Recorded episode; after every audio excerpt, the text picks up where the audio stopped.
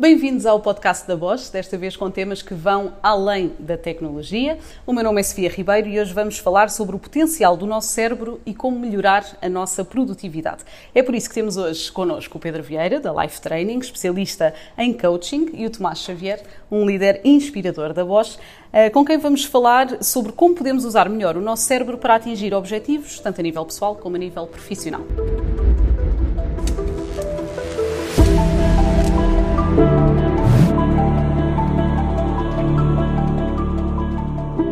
Pedro, vamos começar por desvendar já o segredo. Uh, qual é o melhor truque para atingirmos os nossos objetivos? O que é que tens a dizer sobre isso? Passa por gerir a mente, as emoções, não sei. Uh, vamos logo direto ao, ao, ao segredo. Um, eu acho que há muitos, mais do que truques, há estratégias que tendem a ajudar-nos a alcançar os nossos objetivos. A primeira delas é bastante óbvia, é conhecer os nossos objetivos. Que, Tentar uh, defini-los, pelo menos, não é? Uh, mais do que defini-los, torná-los eh, claros e presentes. Porque muitas vezes no nosso dia a dia nós estamos a utilizar os nossos recursos, ou seja, estamos a fazer coisas, muitas coisas até, mas nem sempre temos assim como muito claro o que é que nós estamos a procurar alcançar. E eh, no domínio das organizações, muitas vezes não somos, eh, temos objetivos que nos são apresentados, e uh, torná-los nossos é uma, é uma primeira estratégia muito poderosa. E uh, uma das coisas que a mim me tem interessado muito ao longo dos anos, nomeadamente a trabalhar com equipas nas organizações e nas equipas desportivas, é que nós uh, muitas vezes ignoramos esse passo. Partimos do princípio que, como a organização tem certos objetivos definidos, o departamento tem certos objetivos definidos, o colaborador, até por inerência, tem alguns objetivos que que, que, são expectáveis que sejam alcançados, não é? a sua performance vai ser avaliada em função desses objetivos, passamos por cima da, da, de uma das perguntas mais simples que se podem fazer, que é o que é que eu quero, o que é que eu realmente quero, quais são as minhas intenções e depois ter as intenções clarificadas, quais são os meus objetivos na prática. E hum, eu acredito em coaching, isso claro que é uma pergunta muito importante de ser feita, logo de início, não é? sempre que alguém pede ajuda, uma das primeiras questões é o que é que tu queres alcançar. E hum, acredito que esse é um, é um primeiro passo, é uma primeira estratégia que depois de nós olharmos para ela, ela parece muito óbvia, só que depois, quando exploramos se de facto na nossa vida estamos a aplicar e a viver esta estratégia, muitas vezes descobrimos que não. E portanto, esse acho que é assim, o, o, o, primeiro passo. Se lhe quisermos chamar um truque, é um belo de um truque. e depois, para o atingir, existem ferramentas, eventualmente estratégias para isso acontecer, não é? Certo. Depois de nós sabermos exatamente aquilo que queremos, temos que começar a olhar para os nossos recursos. Quais são os recursos que temos à nossa disposição? Porque muitas vezes acabamos em situações onde temos um objetivo que não é passível de ser alcançado com os recursos que temos à nossa disposição. E aí entra em ação uma coisa muito importante, para mim, muito importante, que é o desenvolvimento pessoal, que é uh, pensar em como desenvolver os meus recursos para que possa mais facilmente alcançar os meus objetivos. Como eu trabalho tanto no mundo das empresas como no mundo do desporto, é? no mundo do desporto isto parece bastante óbvio, é? Um atleta que diz, o meu objetivo é tirar 10 segundos ao meu tempo aos mil metros. Ele a seguir vai olhar para os seus recursos, a velocidade, a resistência, a flexibilidade, a força, e ele pode chegar à conclusão que não tem recursos suficientes. Então depois entra num plano de treino, não é? Como é que eu aumento a minha força? Como é que aumento a minha flexibilidade? Quando nós transpomos isto para o mundo das empresas, não é assim tão direto, porque os nossos recursos, os recursos que usamos nas empresas parecem ser assim um bocadinho mais vagos e abstratos. Portanto, é, é decisivo aprender a entender quais são os recursos que nós utilizamos. O maior dos recursos que utilizamos dentro das organizações é a nossa capacidade de comunicação. É? Porque, sobretudo, em organizações com muitas pessoas, aquilo, aquilo a que nós chamamos de liderança, não é? Não, é, não é, mais do que a arte de manter boas conversas, conversas informadas, conversas esclarecidas. E que às vezes é posto um bocadinho de lado e desconsiderado, certo, não é? Certo. Portanto, eh, começar a desenvolver a nossa capacidade de comunicação, a nossa capacidade de entregar e receber comunicação, é uma das estratégias mais importantes e, e decisivas e que acho que poucas pessoas, embora ao longo do tempo nós vamos naturalmente aprendendo a comunicar de forma diferente e eventualmente até melhor, mas poucas pessoas fazem isso de forma assim muito deliberada. Muitas pessoas entram num, uh, num têm como uh, intenção alcançar um determinado objetivo e dizem, ok, para eu conseguir isto eu vou ter que aprender a comunicar melhor. para poder ser eh, mais influente, para poder expressar melhor, para poder mais facilmente entrar em colaboração com uh, os meus colegas, com as minhas filhas, com os meus clientes. Poucas pessoas fazem isto assim de uma forma muito deliberada. E Tomás, não sei, como líder, deves concordar que a comunicação é chave. A 100%. Ou seja, comunicar, desde logo, comunicar os objetivos. É o primeiro a tarefa de um líder. Não só vamos fazer isto, mas porquê é que vamos fazer isto e o que é que tu podes fazer para ajudar a fazer isto. Depois, quando estamos no meio de, das situações, e vai acontecer sempre uma altura em que tudo está complicado, em que ninguém sabe a direção para onde há de seguir. Nessa altura, a comunicação tem que ser clara, concreta, sucinta e adequada. Eu ainda no outro dia estava a dar um exemplo de uma pessoa que estávamos a ter um problema gigantesco com o cliente e ela envia um e-mail a dizer: Olha, a situação está completamente destruída para além da humanidade, uh, tenha um bom dia.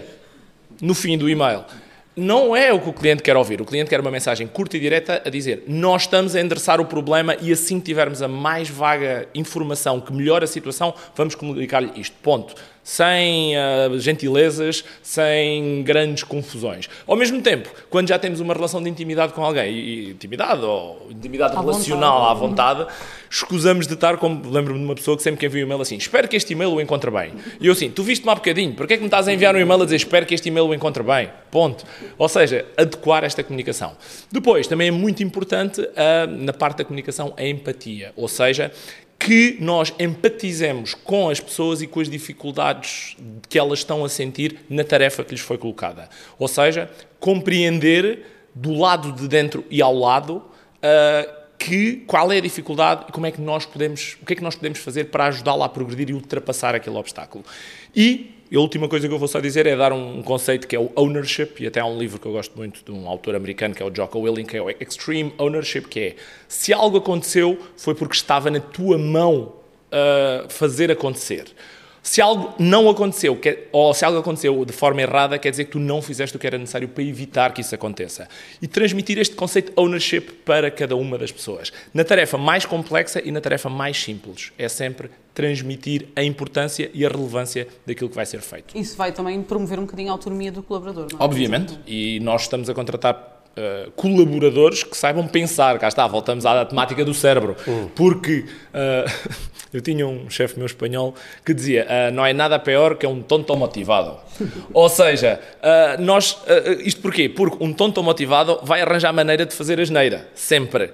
Porquê? Porque o cérebro humano é assim. Ele, quando se coloca num objetivo, ele não tem um botão de tilt a dizer tu não podes fazer isto. Não, ele vai insistir até conseguir. Portanto, uma pessoa que saiba pensar e que tenha autonomia para agir vai sempre encontrar uma maneira de fazer acontecer. O nosso objetivo como líderes é garantir que é feito dentro das regras, que é feito tendencialmente ao objetivo que uh, nós traçamos e preferencialmente traçar este objetivo em conjunto. Não é, o objetivo não é top-down, o objetivo é uh, together, ou seja, uh, olha, nós temos este objetivo Conto contigo para juntos alcançarmos este objetivo? Sim, pronto, tenho o teu, tenho o teu buy-in, tenho o teu, uh, uh, o teu envolvimento neste objetivo, vamos atrás dele. E quando alcançarmos o objetivo, vai ser bom para a empresa, vai ser bom para o líder e vai ser muito bom para o colaborador, porque ele fez parte da realização deste objetivo. E vai se sentir motivado, Óbvio. naturalmente. Existem palavras cerebralmente erradas e certas para um melhor desempenho de uma pessoa? Existem, existem algumas palavras que tendem a colocar-nos mais facilmente na direção certa. É? E uh, em coaching nós procuramos estar particularmente atentos às palavras que utilizamos, porque, por um lado, as palavras ajudam-nos a entender melhor o que está a acontecer com aquela pessoa, é? porque as palavras acabam por exteriorizar aquilo que nós pensamos e sentimos. Mas as palavras também têm muito poder, a partir do momento que elas são verbalizadas, elas também geram uma, certas consequências. É? Por exemplo, quando nós temos um colaborador que se foca muito em tentar fazer as coisas, nós conseguimos ao final um tempo entender que o objetivo deste colaborador é a tentativa e, embora isso às vezes possa ser legítimo, até nos tira um bocadinho de pressão, sobretudo quando estamos a fazer coisas pela primeira vez, às vezes para não nos pressionarmos, eu tenho que acertar logo. Ok, na primeira vez eu só estou a tentar, mas há um momento em que o objetivo passa a ser fazer, conseguir, alcançar. Esse, esse é um exemplo de, de uma palavra que, quando utilizada demasiadas vezes, nos pode mostrar que esta pessoa ainda não está suficientemente eh, comprometida ou interessada no acertar. Talvez tenha receio, talvez não tenha confiança suficiente. À semelhança de um acho que, por sim, exemplo, não é? que nós também usamos muito. Eu acho que é capaz de fazer sentido, sim, não é? Sim, é, porque, sim, que é uma, é uma expressão que não traz consigo muito, uh, muito compromisso, não é? Eu não, não, estou a fazer nenhuma afirmação, só estou a dizer que acho que. e claro que às vezes isso uh, pode ser interessante e até pode ser realmente uma exteriorização do que está a acontecer comigo. Isto não é uma coisa muito fundamentada, é só uma pequena opinião, ou é um acho que. Mas outras vezes, nomeadamente quando estamos a tomar decisões, há que ir um pouquinho mais à frente não é? e fazer afirmações com base naquilo que nós pensamos e estudamos. Portanto, uma, uma das coisas que a mim me interessa bastante é, é prestar atenção às palavras que nós utilizamos e procurar descodificar o que é que está por trás destas palavras, porque muitas vezes o que está por trás são receios, são medos, são anseios, e acho que se nós quisermos levar o desempenho mais longe, temos que confrontar isto. Uhum. Tomás. Definitivamente. Uhum. Não, eu estava a ouvir o Pedro e estava-me a lembrar das sábias palavras do mestre Yoda da Guerra das Estrelas, quando ele dizia do or do not, there is no try. Ou seja, ou fazemos ou não fazemos, não há try. Apesar de, cá está, eu, uma das palavras mais libertadoras que, que existe é eu não percebo nada do assunto, mas posso dar uma olhada. Uhum. E se calhar vou dar uma olhada e vou conseguir resolver a situação, porque não? Agora, uma pessoa tentar faz sentido. Eu, há uma palavra que eu. Há um, uma frase que para mim é a assassina da produtividade: é eu não consigo. Uhum. Epá, é inviável uma pessoa que diga eu não consigo assim. Já tentaste? Tenta, vai, falha, erra. Erra de uma vez, duas, três, dez, vinte vezes. À vigésima primeira vais acertar. E aí vais ter uh, uma vantagem. E aí eu posso dizer, há uma palavra que eu gosto muito e que utilizo para tudo, que é a palavra que é o sucesso. Uhum. Eu, imagina, nós estamos aqui, eu há, há, pouco fui ali experimentar uma torneira, a torneira funcionou, sucesso, porque não? Uh, estou a tentar uma fórmula matemática a ver se funciona certo para um cálculo que eu quero fazer, sucesso. Fechei um negócio de 10 milhões de euros. Sucesso. Uh, tentei instalar uma aplicação informática. A aplicação funcionou, espetacular. Sucesso. Ou seja, sucesso gera sucesso. E é, uma, e, e é algo que é positivo e gera energia positiva. São coisas que tu tentas implementar na, na comunicação com as Faço com todos os dias e se perguntasses a 80 pessoas diziam que a, a palavra que me define é sucesso. Não porque eu sou um sucesso, mas porque estou sempre a dizer, tipo, conseguiste? Sucesso. Pronto. Além das palavras, também existem outras ferramentas que podemos ter uh, em nosso proveito para melhorar a nossa produtividade, o nosso desempenho? Há, há, há outras.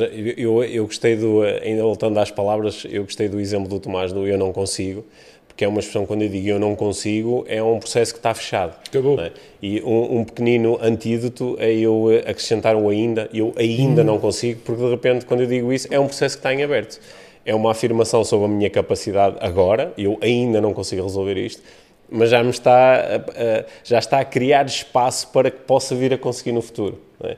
Isso, isso é muito importante. Uh, para, para, além das palavras, têm muito poder, e uh, eu acho que é mesmo interessante cada um de nós refletir sobre as, as palavras que utiliza. Uh, claro que há outras estratégias e, e ferramentas. Uma que eu gosto muito de utilizar, que é uma ferramenta que é muito popular no mundo do desporto e que raramente nos lembramos de utilizar noutros contextos, é a, a utilização de, de, imagens, de imagens detalhadas sobre aquilo que nós queremos. É? É, nós ensinamos desde muito cedo os desportistas, uh, por exemplo, um futebolista quer marcar golo, nós ensinamos-lo a pensar com detalhe na, na imagem do, do, do, seu objetivo a ser alcançado, que é uma forma dele informar o seu sistema, nomeadamente as partes do sistema que são responsáveis pelo movimento, que são aquelas que vão depois executar o pontapé para que a bola entre na baliza, e que são partes do sistema que não têm grande ligação aos centros verbais, ou seja, não entendem as palavras, necessitam de imagem, necessitam de sensação. E nós, às vezes, noutros ambientes, eh, esquecemos disso. Esquecemos que, às vezes, eu estou a tentar eh, resolver um, um determinado problema e estou a procurar descrever o problema com palavras, e estou a procurar utilizar palavras para chegar à solução, e que uma, uma boa estratégia é eu criar e alimentar uma imagem do problema resolvido. Porque essa imagem, muitas vezes, é o que vai mobilizar os meus recursos para que apareça uma solução. E é interessante porque, sobretudo em ambientes onde nós utilizamos muito a palavra, é? São ambientes muito verbais, muito linguísticos, nós esquecemos das outras linguagens que temos à nossa disposição. E essa é uma das estratégias que eu acho mais interessante de utilizar. Por exemplo, alguém vem ter comigo e diz: Tenho imensa dificuldade em falar em público, não é? ensina-me estratégias. E muitas vezes começamos por aí, que é cria uma imagem de ti a falar em público, exatamente da forma como tu gostarias de falar em público, começa-lhe a associar sensações de ti a falar em público conforme gostarias de sentir, talvez confiante, talvez tranquilo, e a partir dessa imagem, muitas vezes a pessoa começa a melhorar o desempenho, mesmo que não necessitamos de usar palavras para faz assim, faz assado, experimenta isto, experimenta aquilo. É um atalho muito interessante e muito produtivo. Isso é, se calhar, uma das ferramentas até de neuroestratégia. Diz-me, porque Sim. tens falado muito sobre isso, uh, da neurociência aplicada Sim. às empresas, digamos hum. assim. Como é que podemos tirar proveito de, dessa neuroestratégia nas empresas? É, quando, quando eu falo neuroestratégia, falo da nossa capacidade de alcançar certos objetivos e ultrapassar certos problemas recorrendo à multiplicidade de recursos que temos à nossa disposição. Porque nós temos muitos recursos. É? Temos os nossos recursos mentais, a nossa capacidade de pensar, que necessita de ser muito exercitada. É? Muitas vezes as pessoas precisam, dizem, ah, eu preciso de pensar mais sobre isto. Eu digo, nem sempre o problema é pensar mais, não é? Lá está o tonto motivado. Eh, se calhar é pensar melhor. Como, como é que tu pensas nas coisas? Não é? Como é que tu que, que, sequência de comandos ou de perguntas é que fazes a ti próprio para encontrar a solução para um problema? É muito interessante pensar sobre isso. É? Portanto, esse é um dos recursos que é muito importante desenvolver e que na, na neuroestratégia eh, procuramos desenvolver assim bastante. Mas há outros recursos, os nossos recursos emocionais. As nossas emoções são recursos. É? Se nós estivermos calmos, tranquilos, confiantes, provavelmente temos uma performance melhor do que se estivermos uh, tristes, ansiosos, angustiados. E aprender a mobilizar esses recursos é uma arte. É? E nem todas as pessoas sabem fazê-lo. Há muitas pessoas que simplesmente sentem as emoções, mas não sabem muito bem o que é que eu faço agora com isto, como é que eu utilizo as emoções a meu favor como é que eu altero emoções quando elas deixaram de ser produtivas e já não me estão a trazer nada de bom. E ainda temos outros recursos muito importantes, não é? que é a nossa fisiologia, o nosso corpo. Como usar o meu corpo de forma adequada para cumprir um determinado objetivo. A pergunta até parece estranha, não é? Mas, por exemplo, às vezes alguém está a pensar, quer encontrar uma solução criativa para um problema, mas não se lembra de observar o que é que está a fazer com o seu corpo naquele momento. Há certas formas de utilizar o corpo que aumentam a probabilidade de nós alcançarmos certos objetivos. E é muito interessante pensar sobre tudo isso, não é? É pensar em nós de uma forma uh, holística, não é? Global. Tomás, tu sentes na tua equipa, por exemplo, que a mente e as emoções. Uh... Uh, essencial, ou seja, a mente desbloqueia o segredo para o sucesso ou o insucesso em qualquer tarefa, em qualquer projeto, em qualquer situação. Ou seja, com o mindset, com a mentalidade correta, não há objetivos impossíveis, tudo se consegue fazer. Com a, mental, com a mentalidade errada, uh, eu digo muitas vezes, faz mais quem quer do que quem pode. Porque quem pode, pode-lhe apetecer fazer ou não, mas quem quer vai arranjar uma maneira de o fazer. Portanto, uh, aqui uh, a mente, ou seja, a mente é quem controla as nossas ações e muitas vezes as nossas emoções podem ou não auxiliar a nossa mente na direção certa ou uh, nublá-la completamente e evitar que as coisas evoluam. Por exemplo, uma coisa básica, tipo o, o medo, o medo de falhar. Uh, imagina, a mim acontece muitas vezes, e há algumas pessoas da minha equipa que têm um fecheiro gigantesco para tratar. Eina, meu Deus, este fecheiro, eu vou estar aqui uma eternidade de roda disto e não vou conseguir fazer nada. E então procrastinam, procrastinam, procrastinam. E depois, então, já, já temos esta situação tratada? Ah, não, ainda não, porque. Uh, 80 desculpas diferentes. Enquanto simplesmente pensarem, ok, tenho aqui o fecheiro, eu vou-me agarrar a isto eu vou estar aqui 30 minutos, nem mais, nem menos. Estou a enganar a minha mente para evitar a emoção medo, e quando se agarrar ao fecheiro, se calhar ao fim de uma hora ainda estão de roda do fecheiro, mas já estão a gostar. E aí, em vez de haver a emoção medo de falhar, já temos a, a emoção de conquista. Eu estou a conquistar este fecheiro. E se calhar ao fim de duas horas acabou e a tarefa está resolvida, ao fim de duas horas, literalmente, quando, o, com medo, andaram três ou quatro dias a procrastinar aquela situação. Portanto, cá está, usar as emoções com, um, para, digamos, auxiliar a mente a resolver os problemas. E quando existem desafios ou obstáculos como esses que estás a dizer, como é que ultrapassamos? Qual é a melhor forma de ultrapassar? Bem, bem, cada pessoa vai ter a sua estratégia, mas eu diria, acima de tudo, eu, há uma expressão que eu utilizo muitas vezes e muitas vezes até quebra o gelo quando alguém chega, ai, temos aqui um problemão com esta situação, eu digo assim, bem, como diria Jack o Estripador, vamos por partes. Hum.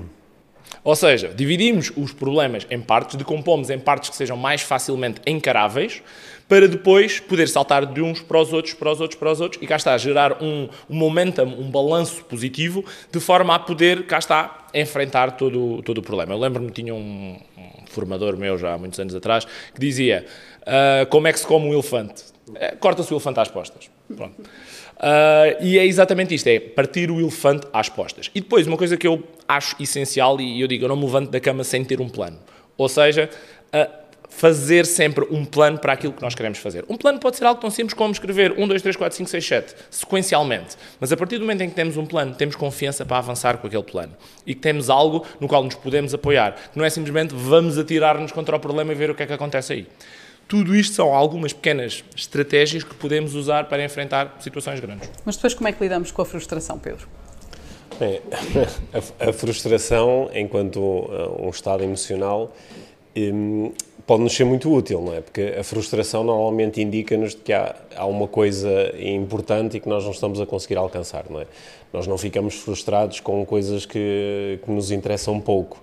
E nesse sentido podemos acolher a frustração como está aqui a acontecer alguma coisa importante. A frustração é um lembrete, é um lembrete de que se calhar está na hora de fazer diferente, ou se calhar está na hora de obter ajuda, ou se calhar está na hora aqui de mobilizar uh, mais uns recursos. Porque a frustração não é muito agradável, não é? A, a própria palavra é uma não. palavra negativa, sim, não é? Sim, embora eh, enquanto recurso seja muito importante. A maior parte dos estados emocionais que nós designamos de negativos no sentido em que são desconfortáveis, nós não gostamos dele, não é? Por exemplo, o Tomás estava a falar do medo.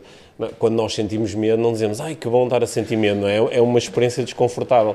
Mas o, o medo eh, traz-nos um tipo de mensagem. Eu tenho medo de falhar porque é? Porque estou interessado em acertar, ou porque quero ser reconhecido pelas boas coisas que faço, ou porque não quero lidar com certas consequências. Portanto, nesse sentido, o medo, a frustração, a ansiedade, embora não sejam experiências agradáveis, elas estão-nos a comunicar algo de importante. Nós podemos é ficar presos a essas emoções e continuar a alimentá-las, e tanto medo, medo, medo, cada vez mais medo, não é? Ansiedade, ansiedade, ansiedade, cada vez mais ansiedade, ou então dizer, ok, eu estou-me a sentir ansioso porquê?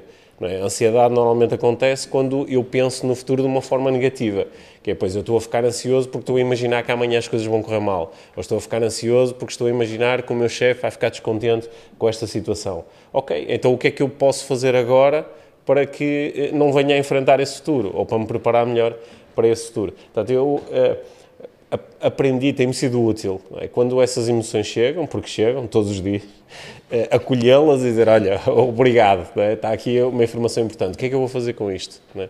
Ainda uma coisa que, que eu gostava de acrescentar aqui em relação ao que o Tomás disse sobre os problemas, parti-los em pedaços que sejam mais fáceis de gerir é muito importante. Caso contrário, não é? Nós, as coisas parecem-nos demasiado grandes. Eu, por exemplo, uh, lembro-me quando tive a oportunidade de começar a trabalhar com ultramaratonistas que faziam provas de 200, 300, 400 km, eu perguntava-lhes como é que tu consegues, como é que tu pensas numa prova de 200 km. E todos me dão a mesma resposta tu nunca, tu nunca sequer vais começar se estiveres a pensar nisso. Porque se tu pensares nos 200 km, por muito que tu treines, vai-te parecer ser uma coisa horrível. Tu pensas aí no primeiro quilómetro, ou pensas nos primeiros 100 metros, e depois fazes o primeiro quilómetro e depois fazes ali uma... O que é que está a acontecer? Como é que me estou a sentir? Onde é que é o próximo quilómetro? Onde é que é o próximo abastecimento? E vais fazendo isso aos poucos. Agora, há, há uma questão que é muito importante e nós nem sempre abordamos, que é qual é a importância para mim de resolver este problema? Ou seja, qual é a razão por trás de resolver este problema? Porque eu acho que às vezes nós nos agarramos a certos problemas porque no fundo, no fundo, nós também não queremos resolvê-los. No fundo, no fundo, eles não são assim tão importantes para nós. Então chega qualquer coisa e diz, ei, que grande problema. Que é como quem diz, agora até tenho aqui um escape para simplesmente uh, deixar isto. Uh, Porquê é que eu não fiz isto? Ei, porque surgiu um problema.